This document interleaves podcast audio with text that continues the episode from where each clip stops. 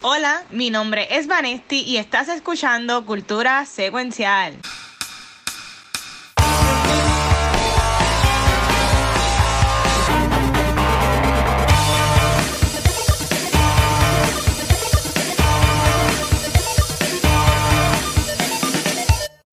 Saludos Corillo y bienvenidos a este episodio especial de cultura, Secuencial y es que es domingo. Vanesti, mi casa y no se equivoquen, cultura a veces nos vamos de vacaciones, así que antes no sucedía, pero ahora sí, qué bueno, Dios mío, qué bueno. Este, antes de arrancar este episodio, yo quiero que los copycats de Jigsaw se presenten. Y a diablo. Yeah, mira, aquí es el que tiene Jigsaw encerrado 24-7 escuchando música de Camilo, el chizo. ¡Ay, ¡Eh, a diablo! El verdadero kill. ¡Eh, a diablo! Y yo soy el que estoy preparando las trampas para todos los que votaron por Rosselló nuevamente, incluyendo mi familia. ¡Qué triste! ¡Ay, Dios mío! Mira. Se fue ajuste acá hay Watch y mi pregunta es, ¿Camilo está mal en verdad? Yo nunca he escuchado una canción de él, pero ese hombre tiene un bullying, bendito. Bueno, él es bien popular, pero chacho, horrible. Como moderno. Es así. Es verdad. horrible. Yo sé de que él siempre está bien enamorado, porque él se va viendo posts de su esposa, no sé si la esposa o la novia. La esposa, la hija de Ricardo Montaner. Ah, oh, ok. Son patéticos los dos. Exacto. tal, cual, tal cual. Que viva, que viva, que viva el amor. Qué bonito. tal cual. Hay que, llamar a Freud, la jeva, la hija buscándose jevos que se parecen al papá. Ay, Dios mío. Bueno, allá. Pues saluda a Camilo, que llena de Puerto Rico ya mismo. ah, saludos, saludos. Y vamos a verlo, vamos a verlo. Vamos gratis te dibujo. bueno. Saludos a la gente de Wolf Concerts. Este, Cristian, te quiero. Mira, vamos para allá. Este, vamos con más cultura secuencial. Y perdona, es que nada, hoy, es domingo, como dijo Ana, hoy es domingo. Mira, grabamos el jueves. Sé que no hemos visto muchas cosas del jueves a hoy, pero este Washington Watcho, por lo menos de parte mía, es un poquito, yo considero, ¿verdad? Especial, porque ya he visto dos veces este, Into the, in the Heights. Uh. Y, mano, esta película, o sea, yo sé que jodiendo decimos que Fast Nine es la película que va a ser para el cine y toda la pendeja. Pues honestamente, yo siento que esta película eh, va a ser como que la, el primer blockbuster cabrón que vamos a, que vamos a tener. Eh, yo amo la película, ya la he visto dos veces y la quiero ver cuando salga de nuevo. Y de seguro, cuando el Santa esté disponible, lo voy a escuchar ya, porque en verdad que amo la película, me, me encanta. Saludos, Nengo. Este está brutal. Yo nunca había visto la obra, no sabía nada de esto, no, no sé cómo cuando vi Hamilton, que ya me sabía antes de memoria, pero yo no sé nada de esta película y a mí me sorprendió que eh, yo lo puse en Instagram, que, que yo estaba gascada para el segundo, yo, wow, eran es todo, es la escenografía, la coreografía, la música, las actuaciones. En verdad que es, espectacular. Está cabroncísimo, es hermoso, me encanta. Y también gracias a la gente de Caribe Cinemas, porque ayer sábado este, fuimos a una conferencia de prensa que estuvo Limanes Miranda en el cine nuevo del distrito en la parte de San Juan de Convenciones, que en verdad sí está bien bonito. Ese cine oh. hace de formato tipo el de San Patricio, VIP eh, pero el cine está bien bonito. El cine supone que ahora para el público a finales de junio. So, básicamente, nosotros vimos la primera película que presentaron ayer. En esa que presentaron en ese cine la vimos ayer nosotros y fue In the Heights. Y todo Lin Manuel y con esta par de preguntas y súper chévere él, que en verdad que estuvo súper bien. Así que nuevamente gracias a la gente de Caribe Cinema por siempre invitarnos y pensar en nosotros. Este, así que nada, posiblemente un par de semanas, porque eso es en junio, vamos a tener un episodio de In the Heights cuando salga la película pero en verdad que vayan a verla de cine porque está nice. cabroncísima. En verdad, a mí, me, a mí me encanta. Este, pero bueno, ¿y tú? ¿Qué estás estado viendo en estos días? Yo tengo una duda. ¿Tú vas a invitar a Lin Manuel Miranda para el episodio de In the Heights de nosotros? yeah. bueno, invítalo, eh, invítalo, yo, sé, yo, sé, que él lo escucha a nosotros, sí que Lin Manuel. Si quieres venir, claro. ocupado Ah, Sachi, yo me muero si tenemos a ese hombre. Este, mira, yo, yo soy bien sincero. Yo, yo he conocido muchas, muchos actores, actrices, este, y whatever, pero Ay, yo ya. ayer. No, no, no, no, no, y esto es en serio. Esto es en serio. Yo ayer estaba este, starstruck, honestamente. Sabes que, obviamente, yo no es que yo sea más fanático de Lin Manuel, porque yo desafortunadamente no he podido ver ninguna obra de él ni nada por el estilo, pero yo respeto mucho lo que él ha hecho. Sé que mucha gente, pues, lo jode por la canción que tiro de Puerto Rico, de los pueblos y whatever, pero ah, ah, yo respeto mucho lo que él ha hecho. Yo, a, a mí me encanta Hamilton, yo puedo escuchar el soundtrack todavía en mixtape y me lo sé de memoria y lo amo. Y ahora In The Heights también hay algo como que más cabroncísimo, ¿sabes? Que él tiene de dos dos, tú sabes, como que qué es lo próximo que este hombre puede hacer. Ujú. So, en verdad que, no, yo, yo, yo, yo le escribo por Twitter, man, yo le escribo por Twitter para que, para que esté. Me, me voy a morir, pero si pasa, pero por que esté. Y saludos a Noelia, que ya sí consiguió la foto con él, yo no la voy a conseguir, pero en verdad que tuvo cool, tuvo cool eso ayer. Bueno, yo no lo dije en serio, pero contra, si lo Ah. puedes hacer, mira. Ah, bueno, bueno, él tiene su Instagram oficial, le podemos escribir, no, per- no perdemos nada. Pues claro. no, no perdemos nada, exacto, exacto.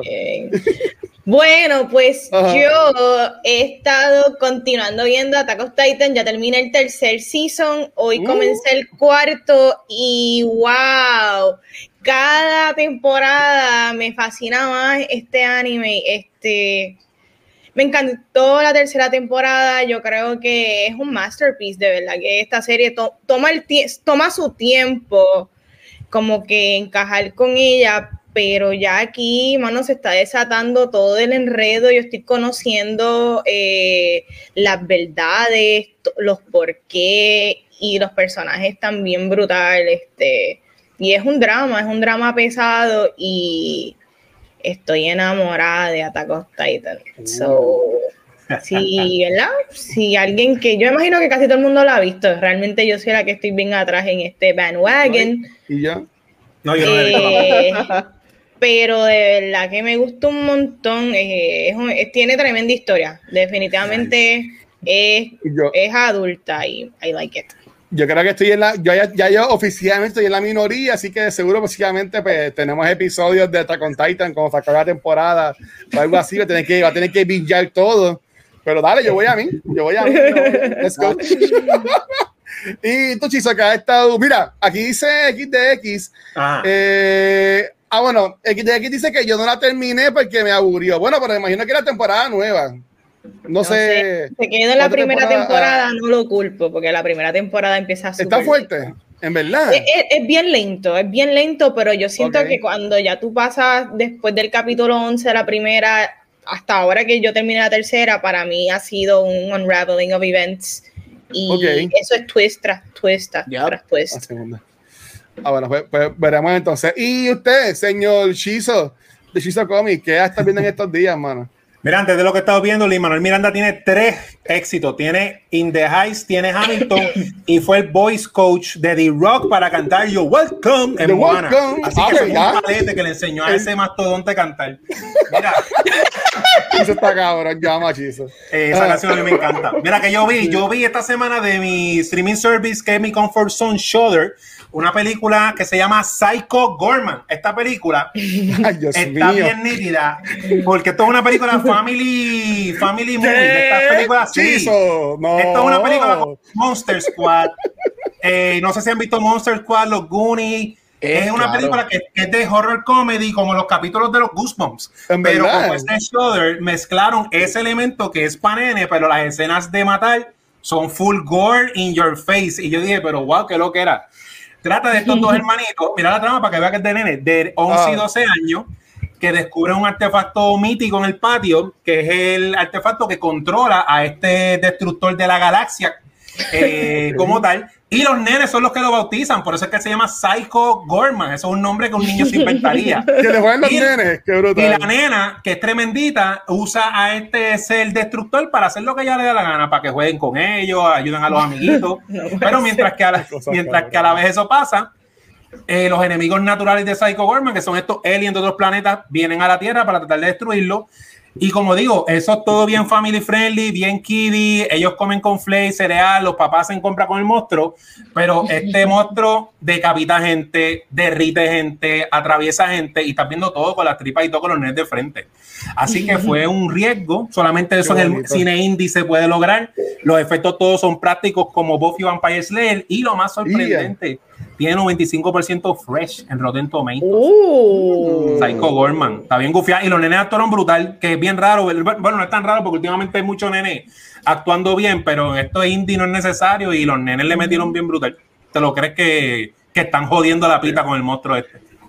Oye, y tú crees que mucha gente, porque yo sé que tú hablas mucho de Shudder, y tú tienes que ya mucha gente ha entrado a ese servicio, todavía es que no lo conocen.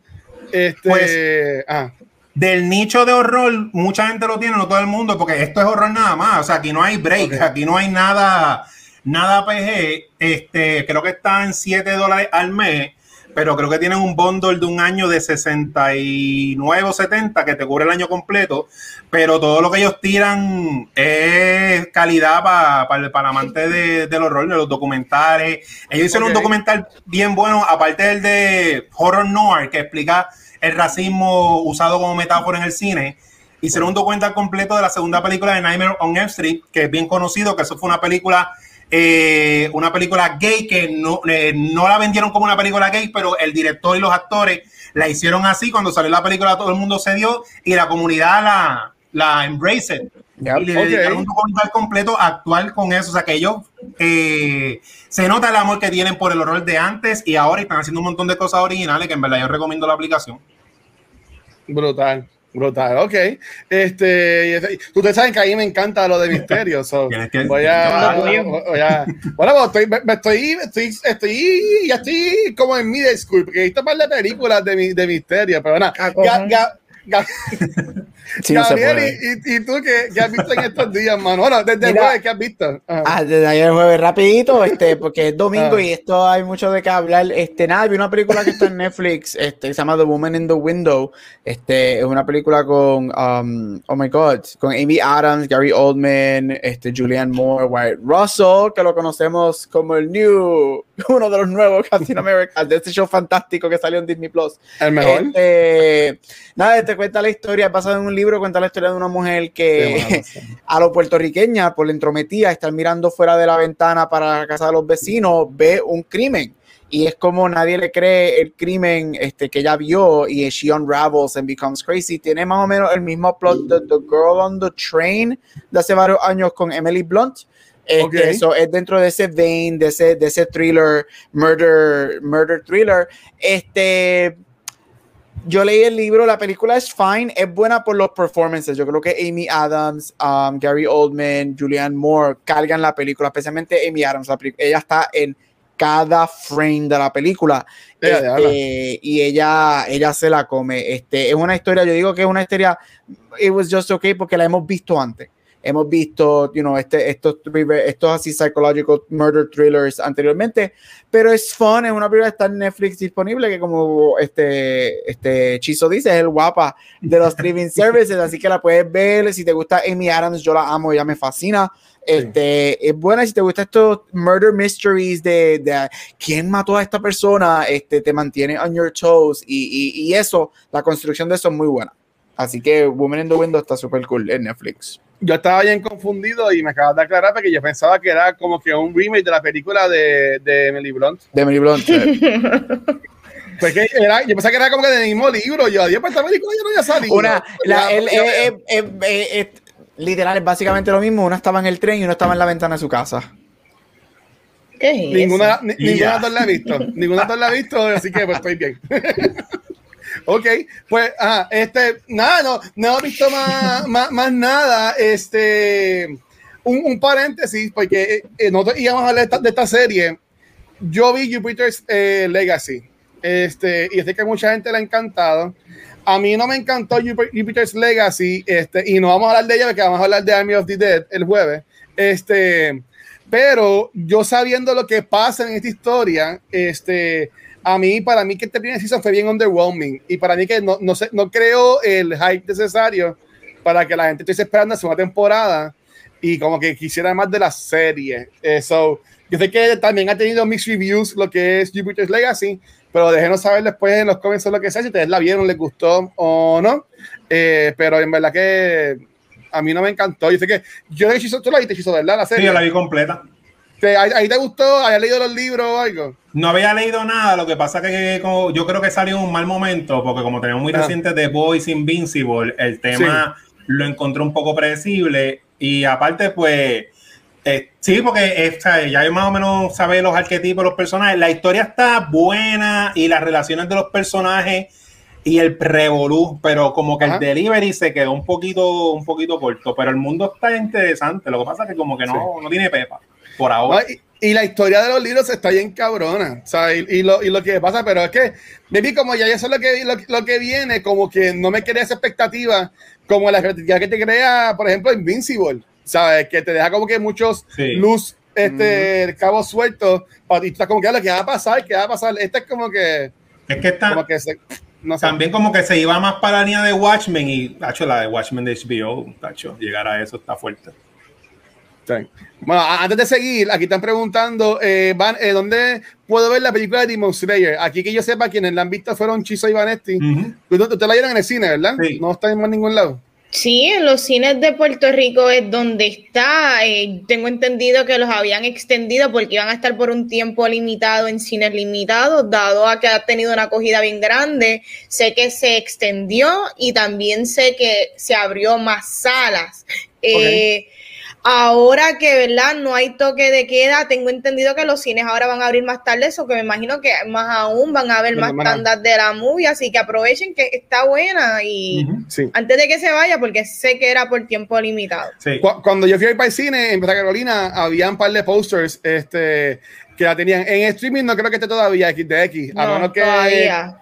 streaming service este, pirata, pero en, en los normales yo dudo que yo dudo que esté. Todavía no está. Bueno, señorita, todo, todo suyo, Irene. Bueno, pues vamos a seguir con el programa y vamos para el Blue Cheese Dominguero. Así que, Chizo, ponme al día. Yeah. mira nada, gracias por ese intro. A la que estás ready con la cegueta en mano para picarle la pierna al otro y escapar de las garras de Jigsaw. Ay, Dios mío. Vamos allá, mira. El primer estreno de la semana viene del rey del remake, J.J. Abrams, y se llama Super 8.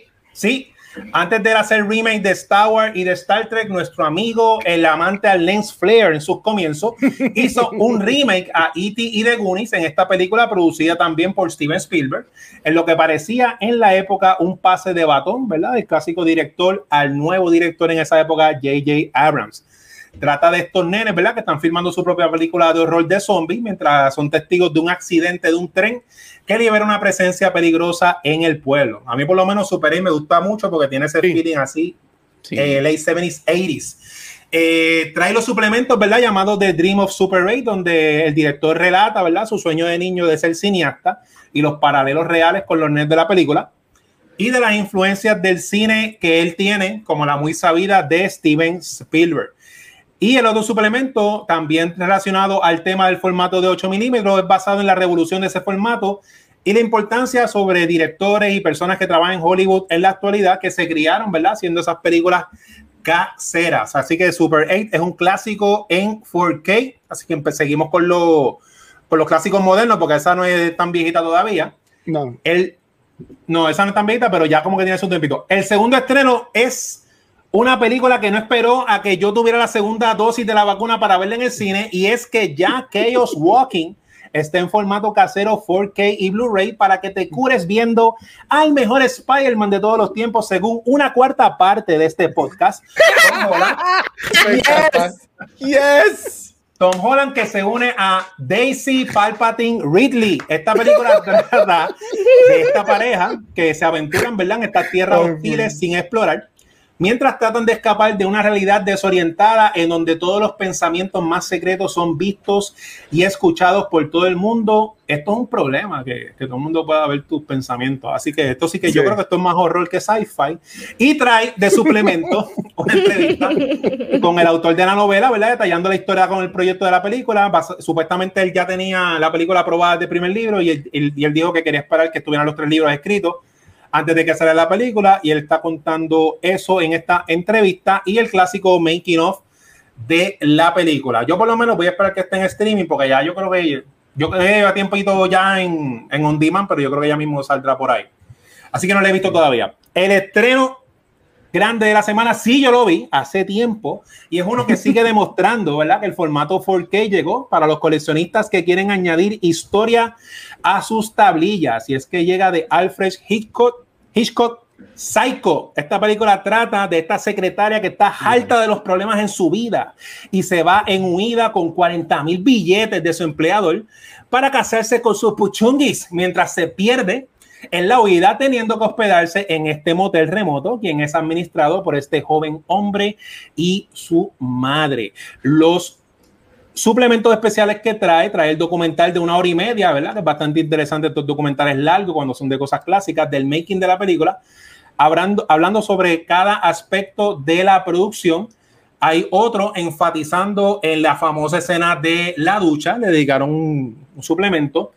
Y hay otro documental que se llama In the Master's Shadow, el legado de Hitchcock, donde se hacen comparaciones de secuencias en todas las películas que él ha hecho con películas las, en, la, en, la, década siguiente eh, de cineastas de Hollywood que han imitado o homenajeado los tiros de cámara y los estilos de Hitchcock con comentarios con directores como John Carpenter y Martin Scorsese. Casi nada de esos directores, ¿verdad? Diciendo mm. que Alfred fue su inspiración. Unos detalles fun de Alfred de Psycho es que ellos son de las primeras películas, no sé si fue la primera, pero las primeras que usan el elemento de matar a la, a la, protagonista, entre comillas, en el primer acto, porque la actriz Janet Leigh era el único big name en esa película y ella es eh, la madre, ¿verdad? Ya falleció, pero ella es la madre de la famosa Scream Queen, Jamie Lee Curtis, la de Halloween, este, True oh. Lies y por ahí para abajo. Esta película se considera como muchos como un ejemplo temprano a lo que sería luego el subgénero de horror llamado slasher film. Así que eso es todo por el día de hoy. Tiene un mucho sci-fi y tiene un clásico de cine esta semana. Se acabó Blue Cheese. brutal. Mira, yo vi que ellos Walking en el, en el cine, la, la vi en IMAX y todo. Este, y, y, nada, eh, no, no, es, no está buena no está buena, pero tampoco es tan mala como estaban poniendo la gente en las redes sociales. Este, fue una película ok, es como un Divergent. Ah, okay. que, que, simplemente pasa. O sea, como que Divergent, la primera, por lo menos de Divergent, no es ni buena ni mala, simplemente la puedes ver un domingo en USA mientras limpias tu casa, pero oye, teniendo a, a, Tom Holland, a Daisy Ridley, tú pensabas que iba a ser la última cosa, pero esta película tuvo muchos reshoots también, yo creo. Cuando tú so, tienes una película que se tarda dos años, hasta dos años, dos años y medio en salir, tú sabes que la película va a tener issues. Wow. No, la ven, la ven después aquí la en Redbox si quieren. Qué cosa, ¿verdad? Dos años y medio ya lista. ¿Sabes? ¿Ah? No, no, es que se grabó hace, ¿verdad, Gabriel? No es que la grabaron hace dos años y medio, es que está lista, yo creo que del 2017, algo así. Ya, yep, algo así. Sí. Y, y, el aspecto, y, el aspecto, de los pensamientos estaba cool, eso sí. Porque sí, ¿sabes? Todo lo que ellos pensaban, este, se, los hombres, se escuchaba. Y como lo pusieron, estaba cool. Eso, eso estuvo cool. Eso ah, me gustó. Nice. Pero la historia de la película, y sabe también Max Mikkelsen, él es el malo. Sí. So, o sea, que el caso estaba bueno, pero, sí. pero pues, son cosas que pasan se ve que es de estas películas que probablemente el libro basado en ella es mejor. No, so, de seguro. Yo no he leído, sí. pero de seguro. Sí. De seguro es mejor. Este, hablando rapidito de Blue Cheese, eh, me encanta Psycho. Psycho es una película que es increíble y yo no sé si en verdad Hitchcock fue el primero que mata a un protagonista básicamente mm. al minuto número cuarenta y pico de la movie. So, eso fue yo creo que un game changer, de, definitivamente. Sí en el cine como tal, so, es bien importante y la película es preciosa. Eh, yep. es, es, en blanco y negro, pero el uso de la iluminación es excelente. Fabuloso. El, el, camera work en ese shower scene es icónico y a él le multaron 10 mil pesos por enseñar un toilet en esa época. ¿En serio? No puedo sí, hace tiempo los, los estándares, tú no podías enseñar un toilet en, en screen y él lo enseñó y 10 mil pesos el pago de su bolsillo porque él dijo, no me importa. ¿Y para qué tiempo? ¿Para qué tiempo? O sea, era un, wow, un montón. ¿Qué, qué, qué significaba un toile? Como que algo sucio. Yo no sé. y él también nos enseñó esta película. Esta película la enseñó por primera vez bien close al release date, porque él sabía que dentro de los sensors para ese tiempo iba a ser bien controversial. Y a él le dijeron, tienes que cambiar, creo que como un 40% de la película. Él dijo, sí, la voy a cambiar. Nunca la cambió. y eso fue lo que tiró los ¡Oh, qué duro! Algún día hay que darle más de movies y llevará, llevará a Vanetti. Sí, hay, hay, muchas que hay que planificar para eso. Mira, vamos a continuar. So, vamos otra vez con el que me enseña algo todas las semanas. Así que, Gabucho, tírame tu award spotlight. Yeah, vamos para eso encimita, vamos rapidito. Este, este, yo voy a cambiar esta sección y se va a llamar The Watcher Movie Club, porque esta película que voy a mencionar ahora voy a empezar. Yo te iba, yo te iba a comentar eso, porque yo que yo ando la foto y yo decía, pues estas películas van a ser romantic comedies. Esto, esto, eh, no, lo bueno es que bueno que son romantic comedies para en un tiempo, a long time ago, in a decades far, far away, the Academy actually reconocía comedias, no como ahora que no ha ganado una comedia yo no sé en cuánto. Oh. Este, la academia antes reconocía mucho las comedias, así que empezando por la primera comedia, dos de tres son comedias en el día de hoy. Gigi, la ganadora de la del mejor del mejor del Oscar de mejor película en 1958. Mira esta película Right to the Point. Esta película es de una muchacha llamada Gigi, este y su stars to fame, como ella desea ser una estrella este, desea ser famosa y es la historia de ella, cómo ella lo logra y cómo va from the bottom of the barrel to the top of the top dentro del Hollywood Elite. Es un romantic comedy, obviamente, porque también, como todo, para ese tiempo, si tú no eras una mujer y eras la protagonista de una película y no terminabas con un hombre, bad on you, este, para ese tiempo, que claro, claro. Este, así que también tiene unos elementos de, de romance. Es una película lo, como dije ahorita, Watcher, esto es para ti. Esta película es preciosa. A mí me encanta. Yo encuentro que es una de las top, yo diría que 40 Best Picture winners. Este. Excelente película. La película gana nueve de sus nueve nominaciones. Fue la oh, primera película en hacer un clean sweep en los Oscars y una de solamente dos ese récord lo mantiene hasta el 2004, que Lord of the Rings Return of the King gana 11 de 11. Así que esas son las únicas dos películas que have ever made un clean sweep en los Oscars. Esta película este, en el 91 fue agregada a la lista este, de Library of Congress para ser preservada. Si te gustan los romantic comedies, una historia súper relatable, una película que no es súper larga, este, es, es una hora y 40 minutos y, te gusta todo lo que es el high-end production, Hollywood costumes, big numbers, hay números musicales en ella también, aunque no es un musical. Esta película es para ti, así que Watcher te la recomiendo porque sé que te va a gustar, porque tú y los romantic comedies, that's your life. La segunda que voy a mencionar, Ben Hur, ganadora del, del Oscar de Mejor Película de 1959. Esta es una película dirigida por William Wyler starting um, Charlton Heston, Jack Hawkins, Stephen Boyd y varios más, dirigida por William Wyler. Esta película es un epic religious film y te cuenta la historia de Ben Hur, un gladiador de la época en la que Jesucristo está vivo. Esto es una adaptación de una novela de 1880 y es la segunda adaptación de, este, de esta novela para el cine. La primera fue hecha en la era silente en el 1925 y Ben Hur este, en el 1959. Esta película se considera como una de las mejores películas ever made. También es una de tres películas en ganar 11 Oscars junto con Titanic y Lord of the Rings Return of the King. Este, esta película es un epic film. Si te gustan los Gladiator movies, tiene uno de los chariot races más icónicos del cine. Este, y esta película es súper, súper queer. Esta película tiene muchos Easter eggs, este, súper queer y gay en la movie. Este, el director William Wyler, Wyler era openly bisexual, que era gigante para la época de los 50. Este, Charlton Heston gana el Oscar de Mejor Actor por esta. Hay un remake de esta película que salió hace como cinco años, en el 2016. Por favor, no lo vean. Y si la vieron, I'm sorry. Este, que pasaron por esa. Pero, again, si te gustan estas películas épicas, grandes, peleas, gladiadores, chariot races, este, esta película es para ti. Es muy buena. Este, la novela es muy buena también. Eliminan casi todo lo que tiene que ver con la figura de Jesucristo en la película este, pero la película es excelente y a mí me encanta. Así que la recomiendo. Y la última, rapidito, otra película para el Watcher. ganadora de 1900 del Oscar de Mejor Película de 1960, The Apartment. Actually, esta película yo creo que a los a, a, a Van y también le encantaría. Este, esta película se llama The Apartment, gana el Oscar de, en, en, el 60, dirigida por Willy Wilder.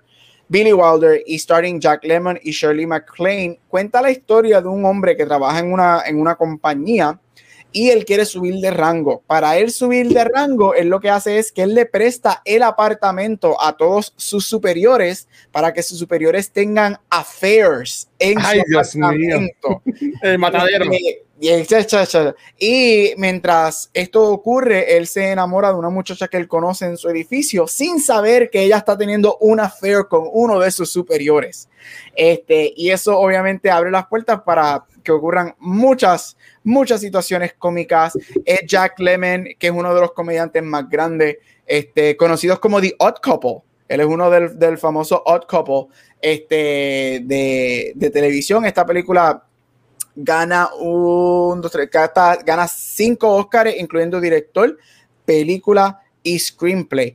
Es una es un laugh riot. Si tú quieres ver una película que verdaderamente no es que es cómica here and there, es que te va a hacer laugh out loud desde el principio a fin. The Apartment es para ti y algo que tiene muy bueno es el physical comedy. En, la, en los 50 de los 60 se hacían mucho physical comedy y esta película lo tiene y es excelente. Así que si no la han visto, se la recomiendo porque it hasn't, hay cositas que estudies como que esto no pasaría hoy en día, pero este, it hasn't aged badly. Muy buena, muy cómica romantic comedy, recomendada The Apartment de 1960, and we're good for today.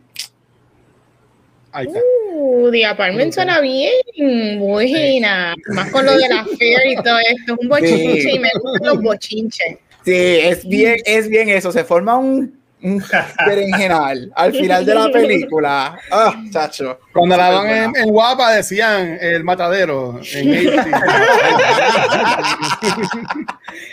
Para pa, aquel tiempo.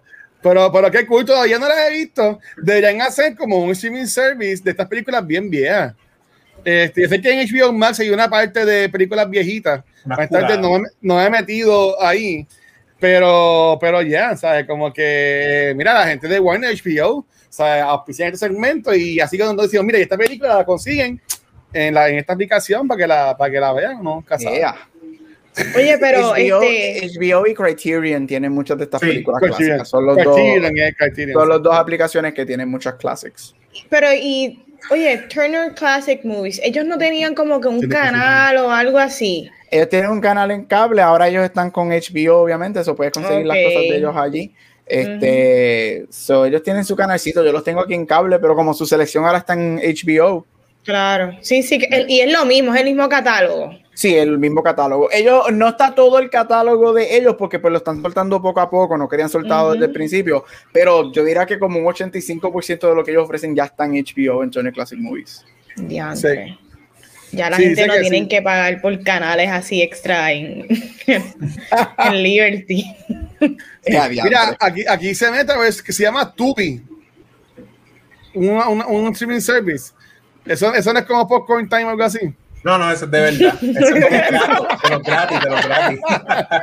Eso no es cuevana. No, no, no. Mal. Ay, Dios mío. Mira. Se puede. Vamos ah. por el tema de la semana y vamos a estar hablando de Spyro. Esta es la novena entrada de la franquicia de Saw y es protagonizada por Chris Rock. Eh, en esta tenemos a un Jigsaw copycat donde Banks está investigando los asesinatos de estos policías detectives.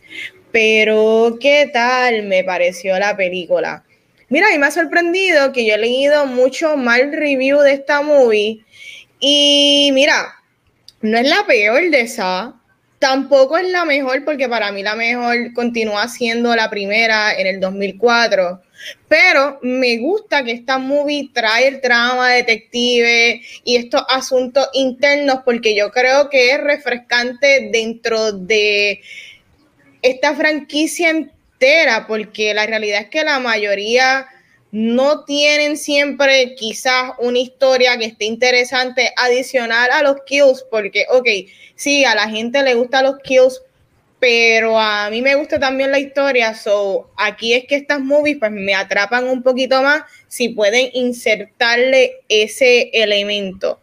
Los kills fueron flojones para mí, definitivamente fueron un poquito underwhelming y escenas como las que sale Samuel Jackson, donde yo siento que se supone que fueran de miedo o de sentir amenaza, yo me reía, pero para bien, porque me pareció entretenido también reírme dentro de estas movies.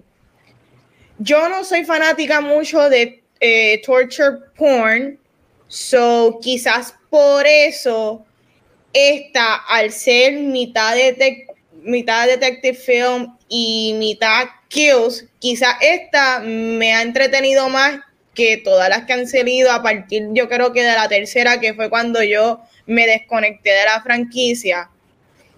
So, dicho todo eso, la movie se deja ver. No es la mejor película, no es la peor película.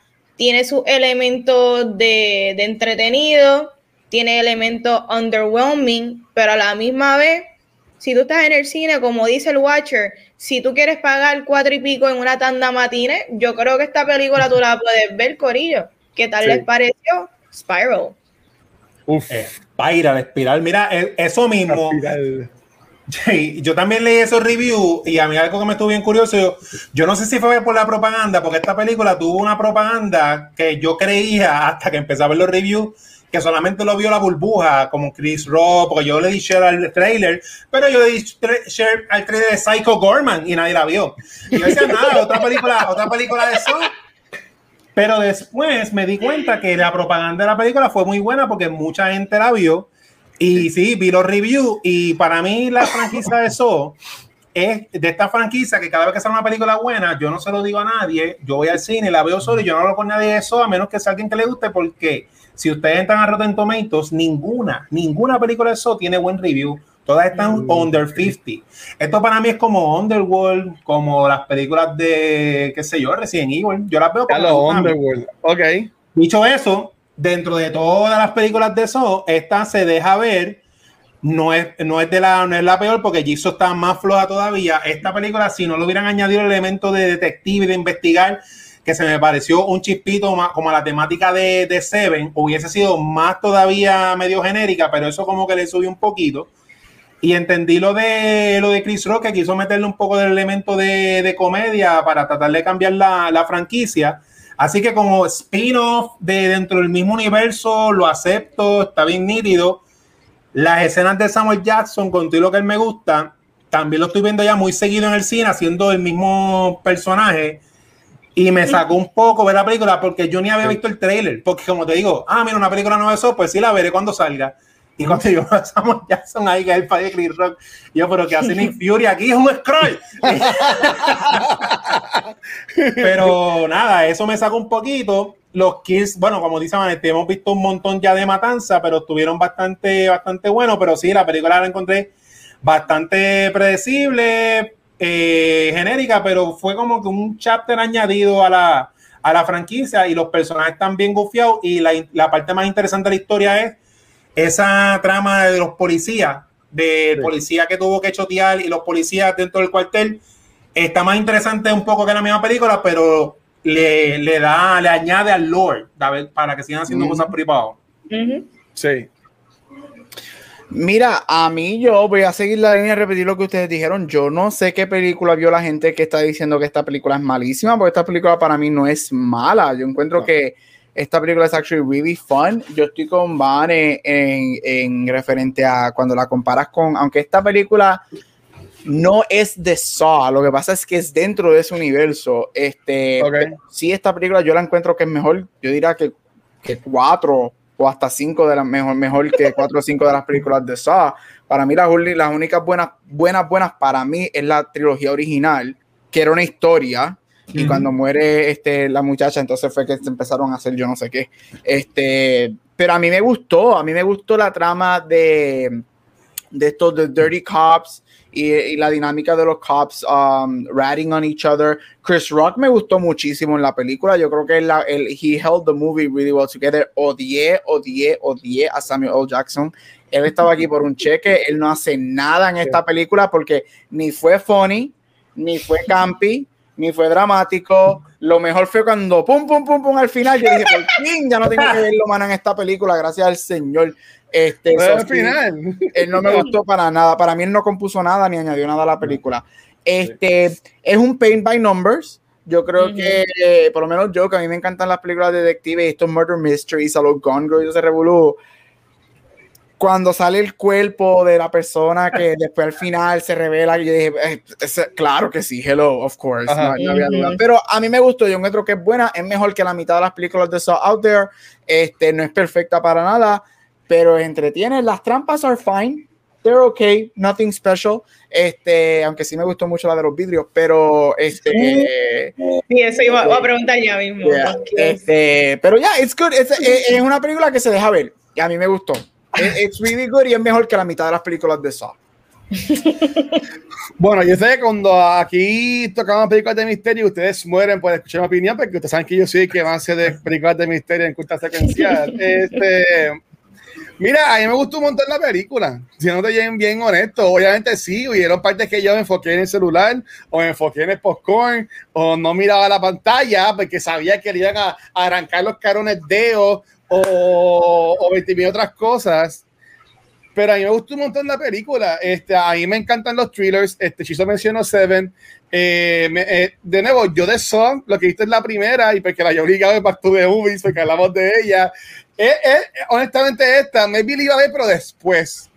Pero pues la, la, la vi en, el movie la primera vez.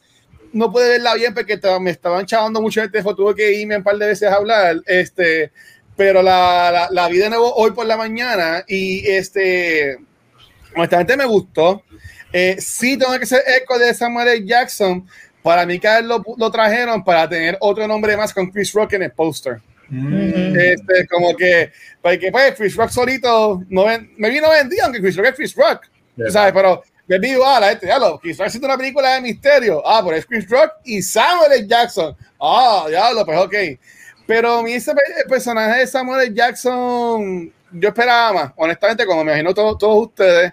Eh, yo imagino, y esto maybe lo podemos hablar, lo puedo mencionar después, más, darle más detalles, pero eh, mi cuento es que la película quiere que tú pienses que eres el malo. Mm, ok. Eh, eh, este, porque ah, la primera vez que la vi, yo pensaba que Samuel Jackson era el malo. Cuando yo vi que no salía tanto, yo decía, pero ¿para qué más tú vas a tener a un actor tan famoso aquí? Yo decía, pues, o Samuel Jackson es el malo, o Chris Rock es el malo y entonces Samuel Jackson tenía siendo como que el héroe de la película y es como que nos miran la, la, la, mesa básicamente de, de, de, cómo nos han vendido la película en los trailers y todo ese volumen pero again, la película me encantó este a mí se hace complicado como que tomar en serio a Chris Rock pero hace lo mejor que puede en este papel serio.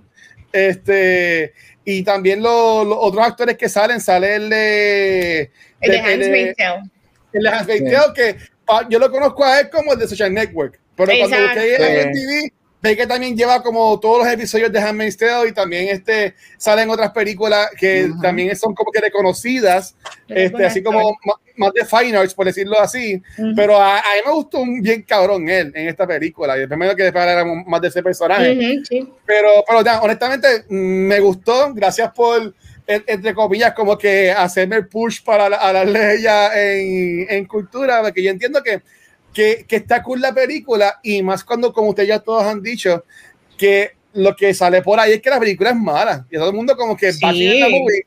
Directamente para ser yo, que yo odio estas películas de misterio, yo odio ver los gore, a, a, mí honestamente me, me, me, gustó. Mira, desde la lengua y el tren estuvo nasty. Sí, eso estuvo horrible. Eh, te diría que está, no está mejor, pero está casi igual de buena que la otra que yo vi que ustedes saben cuál fue. Que todavía no puedo decir. Y en verdad que las, dos me gustaron un montón. Las dos me gustaron un montón. Son en verdad que vayan a, vayan a ver Este, considerando que Luis, que no le gustan las películas, yo es que yo no le llamaría esto. Para mí, esto no es horror, tú sabes. Esto es, más. es gore porque le arrancan cosas a la Exacto, gente. Es, es, tortura. este Y cada cual claro, esto puede ser horror para el que eso sea la cosa que como que lo trigger. Definitivamente, yo considero que dentro de esta franquicia, esta es la más esta es una de las más watchable de ella porque te trae el balance de que pues no es solamente la tortura te estoy trayendo una historia de detectives policíacas que eso puede enganchar a, una persona que nunca ha visto una de estas movies yo creo que ahí los puede enganchar. Está trayéndote a, Chris Rock que todo el mundo lo conoce. Las mismas escenas de torturas para mí son las más fáciles de ver. Porque son torturas, sí, son torturas, pero esta franquicia tiene torturas mucho más extremas, mucho más gory, mucho más gráficas. So, y no lo digo para mal. Yo digo que fueron escenas de tortura que yo creo que hasta el, el watcher más casual lo puede apreciar y dice, adiós, pues mira, esto está fácil de ver, esto no es tan difícil. no me escondí mucho, no me escondí mucho. Exactamente tú sabes, se puede ver completo y no tiene que esconderte. So, eso para mí, props to the movies en ese sentido. So, es fácil, como que ah, hay nueve películas de esa, ah, pues chequéate la, la última, porque a ver si le, si le entras a esta franquicia. Eh, hablando de los cues, eh, ¿qué cues le gustó? A mí, como sé que Gabriel y yo tenemos el mismo, mira, el más interesante me pareció el de, los, el de los vidrios. Uh, sí porque fue el uso de la maquinaria, porque al principio estoy yo, ¿qué, qué, van a hacer? Estoy viendo se respetaba eso a las paredes, Dios mío. Estoy viendo las botellas, estoy viendo este el equipo, estoy viendo el tipo ahí, no entiendo lo que está pasando hasta que eso pegó a correr cuando caen las botellas y empiezan todos esos vidrios a salir así como misiles, yo dije, uh, qué cool, qué cool, me gusta, me gusta cómo se ve. Pero cuando continúa pasando, yo dije, eh, esto va a seguir pasando. So me pareció cool, tú sabes, no me pareció el más sucio de los, de los kills, pero me gustó que trajeron eso. ¿Y ustedes? Sí. Eh, mira, a mí me gusta mucho en la franquicia de eso cuando hacen estas trampas que tú tienes que sacrificarte para salvarte. Pues me gustó, como dijo el Watcher, la del policía con los dedos pillados, porque es una trampa física y psicológica, porque tiene los dedos y el tipo dice, pues saca los dedos en este tiempo y, te salva. El, y, o sea, el tiempo está corriendo, que es lo que tú sigues pensando, si picarte los dedos o no, eso te trabaja la mente y esa, esa me gustó por eso, por los dos elementos a la vez que, que estaba pasando el policía que no fue a ayudar a Chris Rock vendido. Cabrón, son cabrón, todos somos cabrones. a mí, la de los vidrios, esa yo creo que fue la más cool. A, mí, a mí, I love gore. A mí no me molesta para nada. Yo, esa es una de las razones por las que vamos a las películas de Hostel. I love them. Este, pero a mí lo que me gustó del lado de vidrio es que, como dijo Vane, ella dijo la palabra correcta, fue inventivo. It was something. Yo estaba igual, yo, no entiendo por qué las botellas están whatever y de momento yo oh, yes, yes y me gusta mucho eso porque las muchas de las demás aunque me gustaron este, las encuentro como que ok, yeah, I could see it pero esta fue bien inventive este, bien cruel todas son cruel pero esta yo encuentro que es like really cruel porque si tú vienes a ver muchas de las otras eran de cantazo el tren, boom, los dedos o la electricidad, boom, esta es vidrio stop. El tipo todavía está vivo. Vidrio, stop. Y a mí me encanta porque yo como que, yes, torture them. So fue mi favorita de todas, verdad. Y, es porque fue inventiva. Me encantó por eso. Mira, ahí, ahí bueno, eh, eh, se lo tengo que dar. Mira, ahora está, mira, no, mira, si estoy ready para ver Human Centipede, nunca, nunca, nunca. Mira, um, no quiero repetir porque obviamente es que la de los vídeos, es que toda esa secuencia, desde que él abre los ojos y está, y está amarrada, que eso para mí es un, yo, el más experto en eso, eso es un callback a la primera película, que está amarrado y con la cegueta y whatever. Ah, pero, me, pero me encanta que como que es más allá. Y eso me empezó a demostrar cosas que no me gustan del personaje de Chris Rock, porque el personaje de Chris Rock era más inteligente. Él, él resolvía todos los fucking este, riddles que le ponía este, este malo. Y él enseguida como que, ay, me voy a picar la mano. Ay, no, mira, hay una, hay una hebilla ahí, déjame cogerla entonces. Pero en cuanto a inventivo, tengo que dársela, aunque no me encantó cómo se dio, e inventiva, la última trampa es la más cabrona. Ya, en, mi opinión, porque... Eh, la del papá. La del papá, porque desde toda, toda la película te van dando estos hints de esa trampa. Desde, desde el muñequito cuando van para el puente, Mm. que es el que es el moped con la pistola. Ajá. Ese es el. Ujú. ¿Sabes? Él es un como que- moped, él fue un moped. o sea, como que todo eso ahí me encanta y ahí me encanta y ahí me encanta el final de las películas cuando cuando el malo te cuenta todo o algo así por el estilo, Sí, sí, cuando sí. la película te lo enseña. Exposition. Esa- a mí me encanta eso. Yo soy un mamado de esas, esas cosas. A mí me encanta. Yo como que, yo, oh, ah, wow, ah, llevo esperando 12 años para esto porque mataron a mi papá hace 12 años. ¿Sabes? Como que todos esos callbacks te llevan al final. No me encanta cómo lo enseñaron porque como que yo creo que la película quería que tú sintieras el suspenso de que, ay, van a hacer mal a Samuel. Jackson, pero en verdad como a ti no te importa ese personaje. Ujú. Y con ello, spoiler, Samuel Jackson muere. Ya lo Ah. dije. Eh, Este, como a ti no te- bueno, como a mí no me importa el personaje de Samuel. Jackson, pues a mí no me causaba esa tensión de cómo mira salvar tu país. Pero yo imagino que eso es lo que la, quería, lo, lo que la película quería este, traer. Pero para mí todas fueron disgusting. Este, la de cristal, más lo que me impresionaba era lo duro que eso daba en las paredes. Así que si, daba- Sí. si eso daba así de duro en la pared, y, ustedes imagínense cómo estaba destrozando el cuerpo del policía ese corrupto. O sea, era algo. Bendito. Y después Chris Rock bien- es bien sanado, ah, me voy a tapar la espalda con el drone, pero cabrón, como que ya te vas a coger por todos lados, Ajá. ¿sabes? Como que fue tonto, en verdad. Pero nada, yo diría que esas dos fue la, fue la mejor, la más porquería para mí fuera de la policía, la, la capitana. Sí. Esa fue como que la más, como que, como que ahí, ¿sabes? como que para mí estuvo de más, como que, mira, mira, tenemos para poner una muerte más, pues por la vamos a matar a esta, vamos a ponerle eso ahí. Eso Sí, estuvo como sí. que de más. Sí. Era como que yo me hubiese dejado matar como quiera, porque el, el, o sea, el de los demás, tú sentías que había quizás una manera de salvarlo, Exacto. Pero con ella no había manera. Era eh, espina dorsal y terminar básicamente parapléjica o destruirte la cara. Either way. Y, y ella está sangrando ya, ya, ya desde que ella, ya ve, ya está sangrando porque ya está cortando la mierda esa ahí atrás. Era mátame Solo- como ¿verdad? quiera. Y ella no tenía break, los demás podían vi- vi- vivir que sin, sin dedo y le iban a decir medio dedo o, le- o, o, o el de la lengua, que ese también estuvo cabrón, porque el tipo como que quiere expandirse lo de la lengua y quiere- ah, no. El de la lengua yo tampoco vi salida ahí, pero. Y, y, y por ejemplo, mamá mía, pero no sé si todas las películas es lo mismo, pero me gustaba que cada. Y vi en So, en So es igual, yo es que no, me- no me acuerdo, ¿Qué? pero me, me, me gusta que antes de cada parte te explicaba el tipo. Ah, sí, Sí, sí. así Sí, es. siempre. Sí.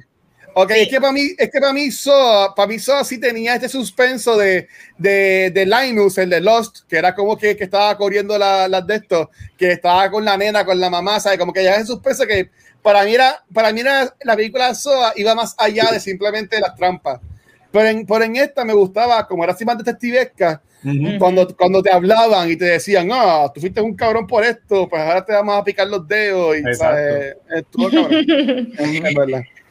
Y mira, lo, lo cool y maybe, No. maybe detrimental de esta ¿verdad? película es que la escena de los kills es bien, la manera en que deciden este hacer las tomas es igual que en todas las movies, ese shot como que, que eh, como que en forma de reloj, como que ta ta ta ta ta, ta, el enfoque de la cara, el desespero, ah, tú sabes, La, la cámara temblando. sí. Exacto, pero me gusta porque esa es la franquicia, ¿me entiendes? La Sí. gente va por eso, está, está cool porque ya yo sabía que en ese momento era para yo coger popcorn. Ese momento, cuando yo veía que la cámara temblar, yo cogía popcorn y miraba así como que de, de reojo. Yo ya pasó, ya pasó. Y ahí miraba no.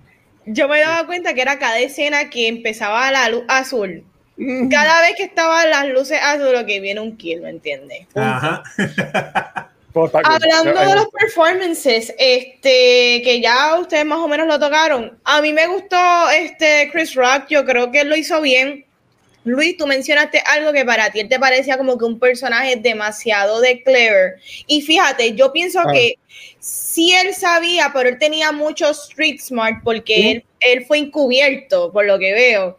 Y Sí. yo creo que ahí está un poquito más de la malicia de él y más con las situaciones que ya él había tenido en el pasado, ¿verdad? Con, con su cuartel o su, Ajá. qué sé Los yo, compañeros que ninguno sí, confiaba en él. de, con sus compañeros, pero me gusta que con todo y eso él quizás podía descifrar maneras de quizás salvarlo, no pudo salvar a nadie.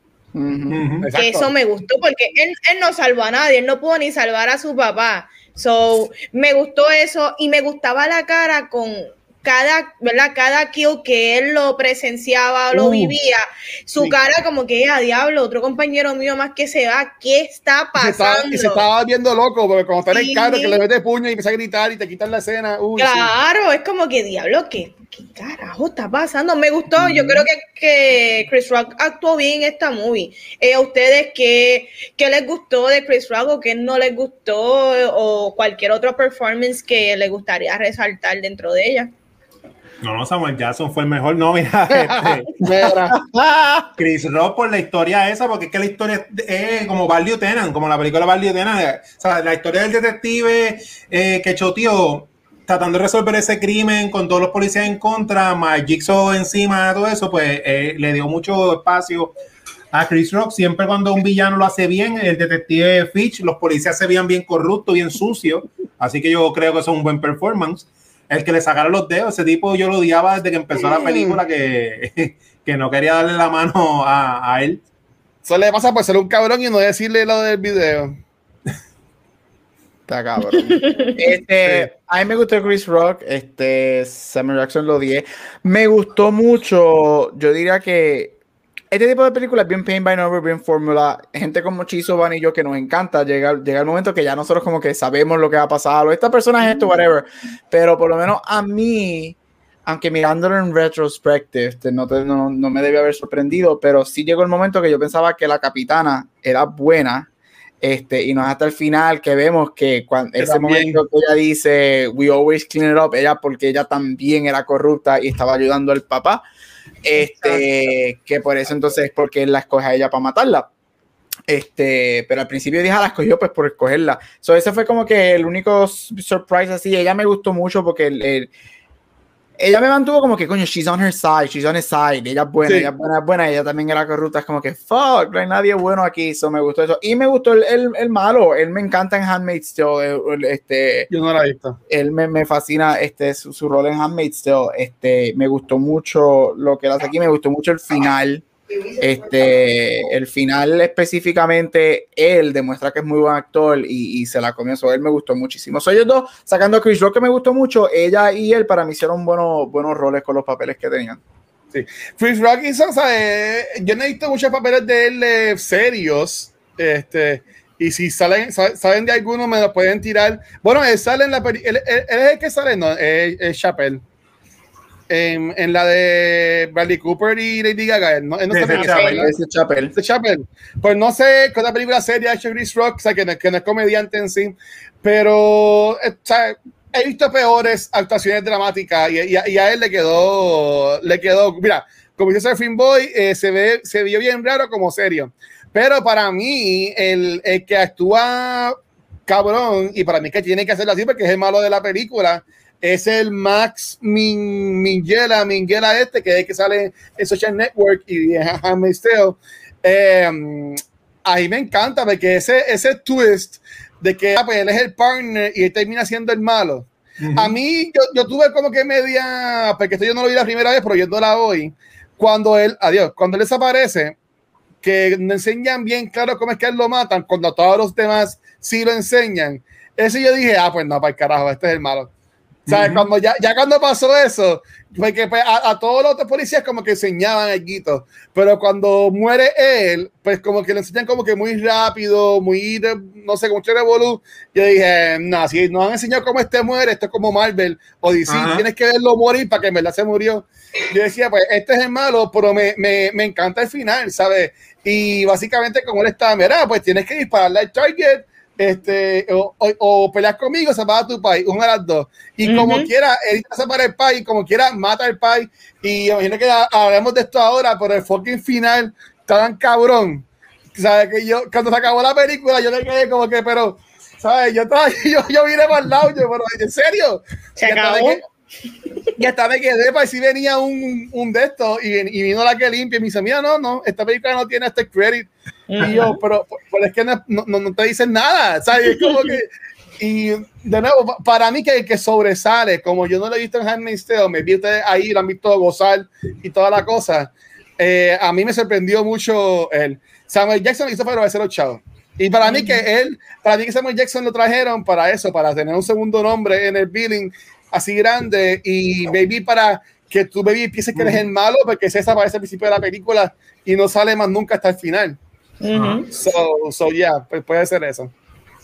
Mira, hablando entonces ahora del final, a mí me gustó el final y lo abrupto que fue este el hecho de que tú piensas que quizás lo va a salvar y la realidad es que no y que los mismos policías terminan matándolo.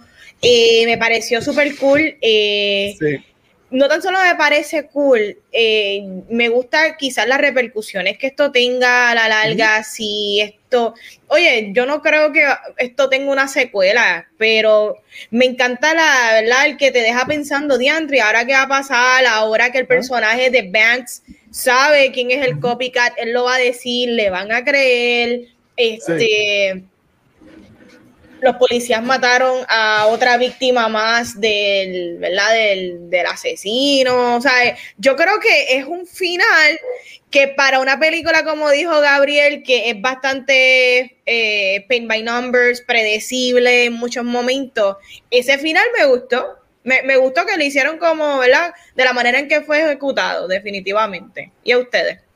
Uf.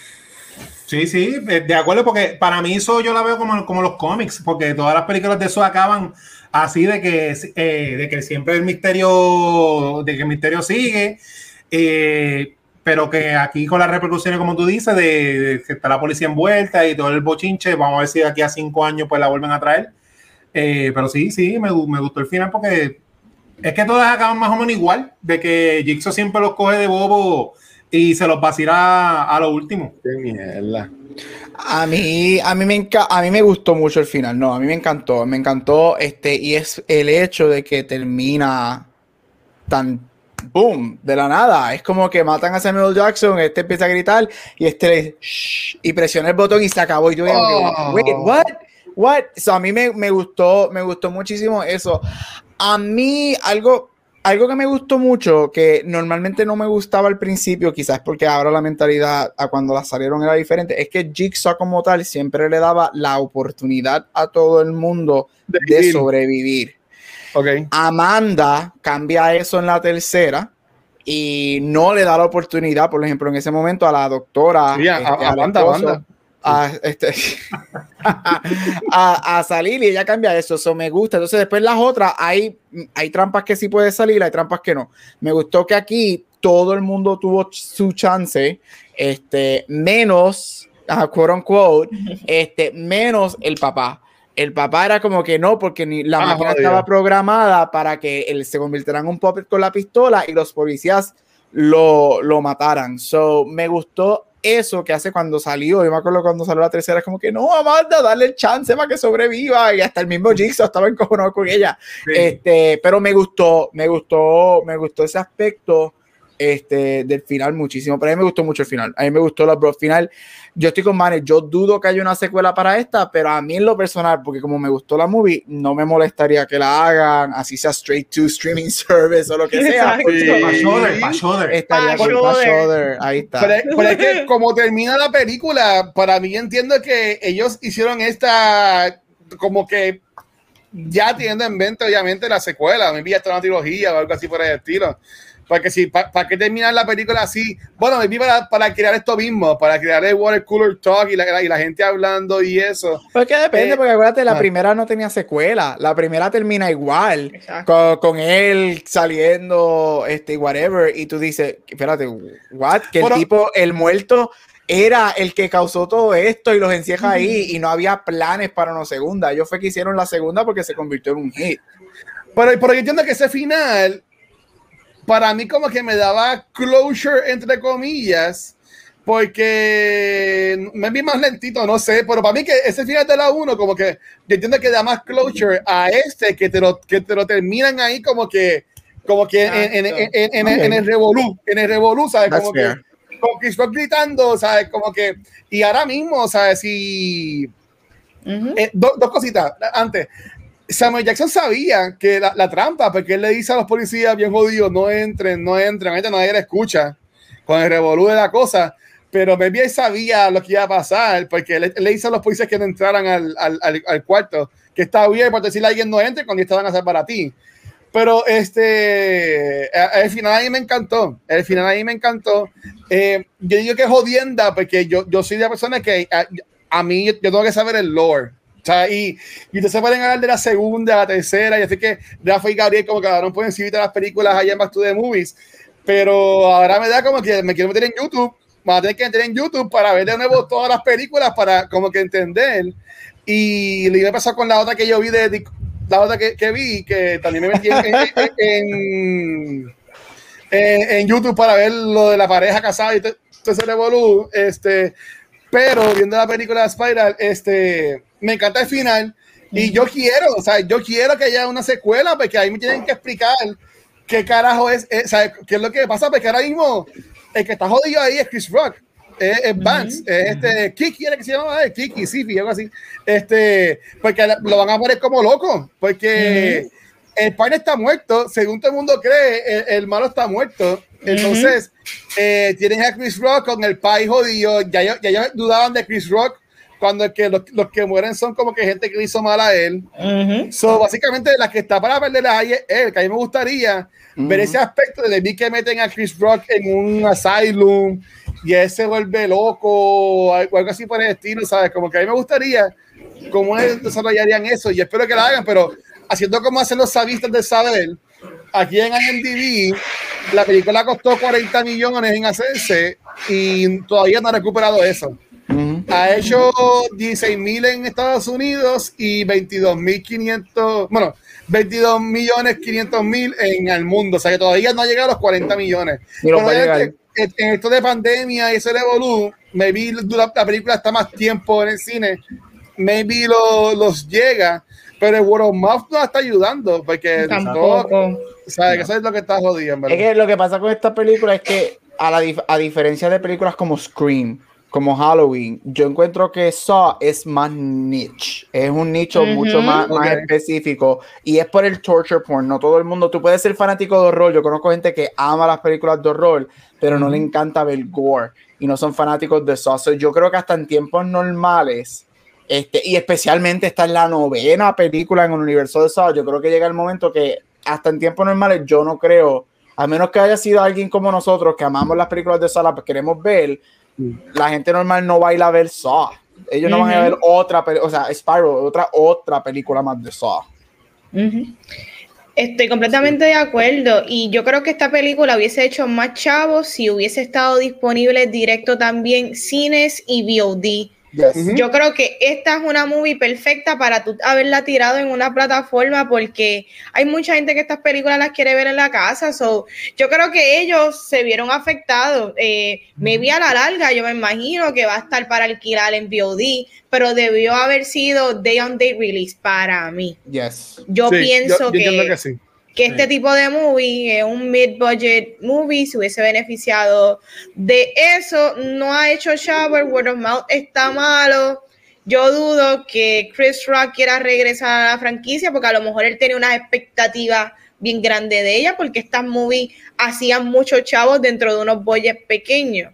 Tengo, tengo entendido que salió un reportaje hace unas horas en Variety que gracias a esta movie que no ha hecho mucho, pero ya esta franquicia se eh, pasó el billón. El billón, sí, estoy viendo ahora mismo. Es una franquicia que sí hizo chavo en su momento, pero, ¿verdad? Ya, ya no sé, ¿verdad? Son nueve, son nueve movies y estas no son las Fast and the Furious que son garantizadas a los chavos, ¿me entiendes? Exacto. ¿Ustedes creen que esto lo salvaría? De nuevo, yo no he visto ninguna de las de Purge, pero Purge tuvo sus películas tuvo la serie de televisión en USA y ahora va a salir otra película más. So maybe el que cojan esto de Saw y esto de The Book from the Book of Saw lo lleven a un streaming service como una serie como que para que vaya cogiendo otra vez ese auge y después se vuelvan a las películas o creen que ya deben dejarlo morir y ya. Yo creo que es que depende, porque yo vi la serie de The Purge en USA y a mí no me gustó para nada. Yo no, yo no encuentro que tenía la. Yo, no, no todo necesita una serie y no todo necesita una película. Y, y yo creo que, que, porque sea de horror no significa que haría mejor como serie. Este, yo creo que la, Saw, lo que hizo Saw tan grandioso cuando salió específicamente esas primeras tres, y me refiero siempre a la trilogía porque esa es la historia, eso es una historia, las tres películas son una historia, es que eran películas inteligentes. Saw okay. era una peli son películas inteligentes que todas es literalmente es un rompecabezas, es un jigsaw y todo estaba para el audience ahí, pero nosotros nunca lo pusimos together hasta que el final te explicaban todo y tú quedas como que wow, y yo creo que ok.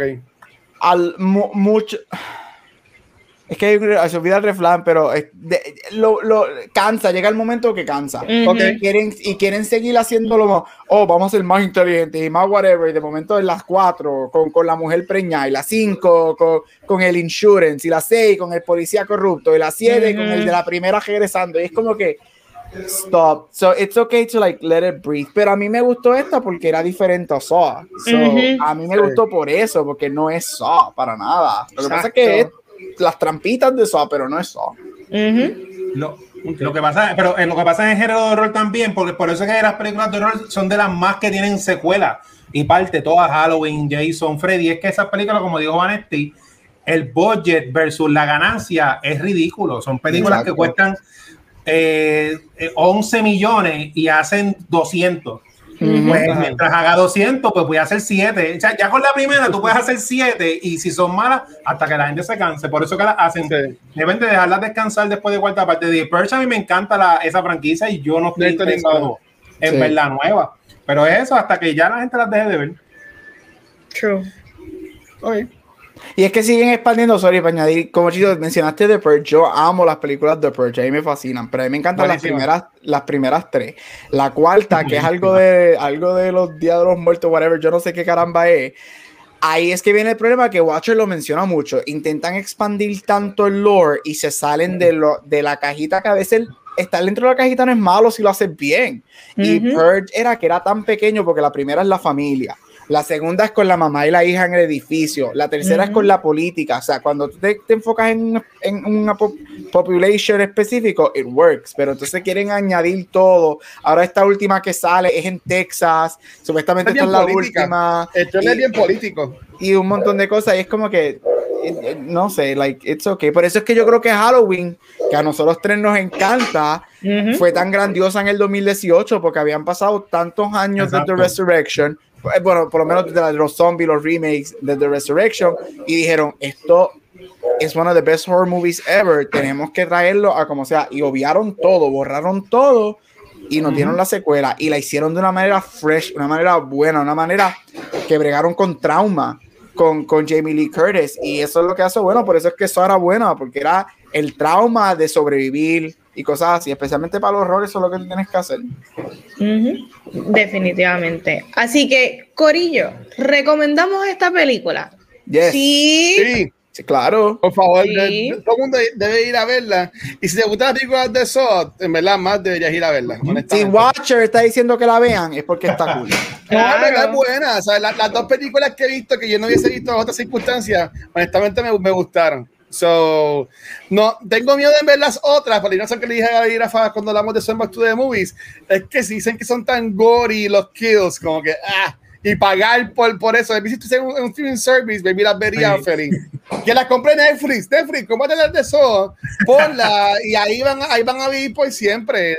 Tira, tira cada Halloween, tira una nueva, Sacho, van a hacer ahí. De, de, yo, yo, te, de Saw, yo te recomiendo que veas la trilogía. Ve la 2 y la 3. La 2 y la 3 sí son gory, porque pues la primera también es gory pero sí. las primeras tres todavía son un poquito más controlled. La cuatro es la que se va por este viaje de que te tiran un balde de sangre, te das un tajito y te tiran un balde de sangre en la cara. Pero las primeras tres son, dentro de todo, son bastante controlled comparadas con las últimas cuatro. Uy, sí. Ah, bueno. Pues nada, este, pues nada, Corillo, va, vamos a, vámonos a ir despidiéndonos ya. No a ver este after show, porque ya es tarde y en verdad esta semana vamos a grabar un montón, tampoco no quiero abusar este, con, con el team. Eh, pero gracias a todo el mundo que estuvo hoy, que grabamos el episodio de de Muy hablando sobre Batman Robin y ahora sobre, sobre Spiral. En verdad que gracias a Vanetti, Gabriel quiso sacar su domingo y, y, grabar acá con nosotros, día que no, que no solamente grabamos. Este, verdad que, de nuevo, un millón de gracias.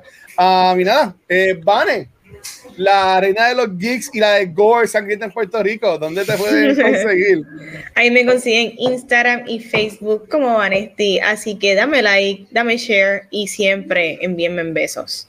Muchos besitos. Dímelo, Chiso. Mira, me consigues con Mar Centeno en Ondas Nelda, donde quiera que escuches podcast.